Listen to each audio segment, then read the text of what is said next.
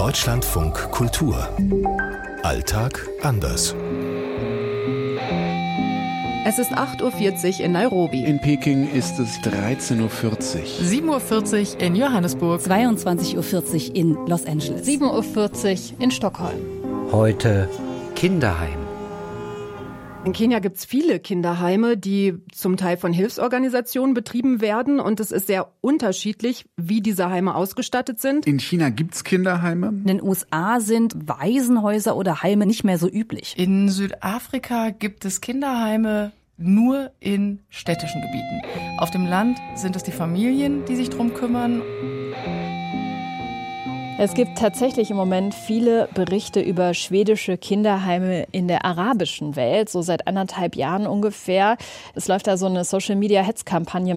Die Schweden würden Kinder muslimischer Familien ohne Grund den Familien eben wegnehmen, würden sie umerziehen wollen.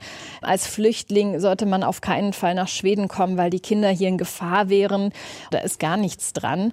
Das ist eine sehr professionell aufgesetzte Kampagne.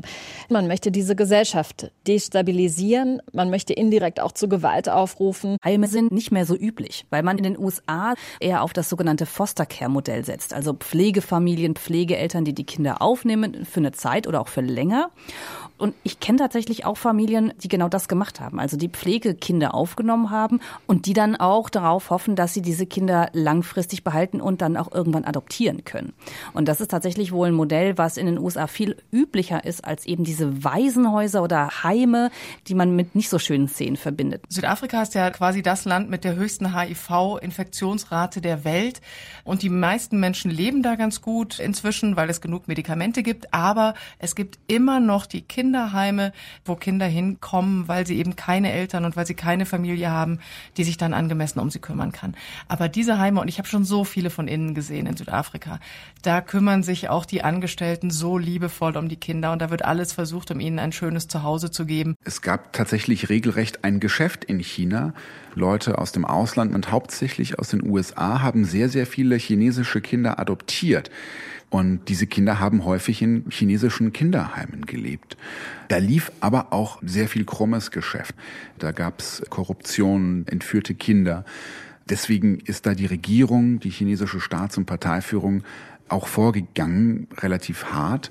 Deswegen gibt's heute auch weniger Kinderheime. Ein Kinderheim hier in Kenia kenne ich inzwischen schon seit vielen Jahren. Und das ist gegründet worden, um AIDS-Waisen aufzunehmen. Also zum Großteil Kinder, die selbst auch infiziert waren. Eine ganze Zeit lang wurden die Kinder in diesem Heim dann leider auch meist nicht alt. Doch dann war ich so ein paar Jahre später wieder da und inzwischen gab es Medikamente und das bedeutet, dass die Kinder in Niumbani jetzt erwachsen werden und es plötzlich da ganz neue Anforderungen gab. Darum gehören jetzt zu dem Heim zum Beispiel auch Ausbildungswerkstätten. Antje Dikans, Nairobi. Aus Stockholm Sophie Donges. Aus Los Angeles Katharina Wilhelm. Aus Peking Benjamin Eisel. Aus Johannesburg Jana Gent.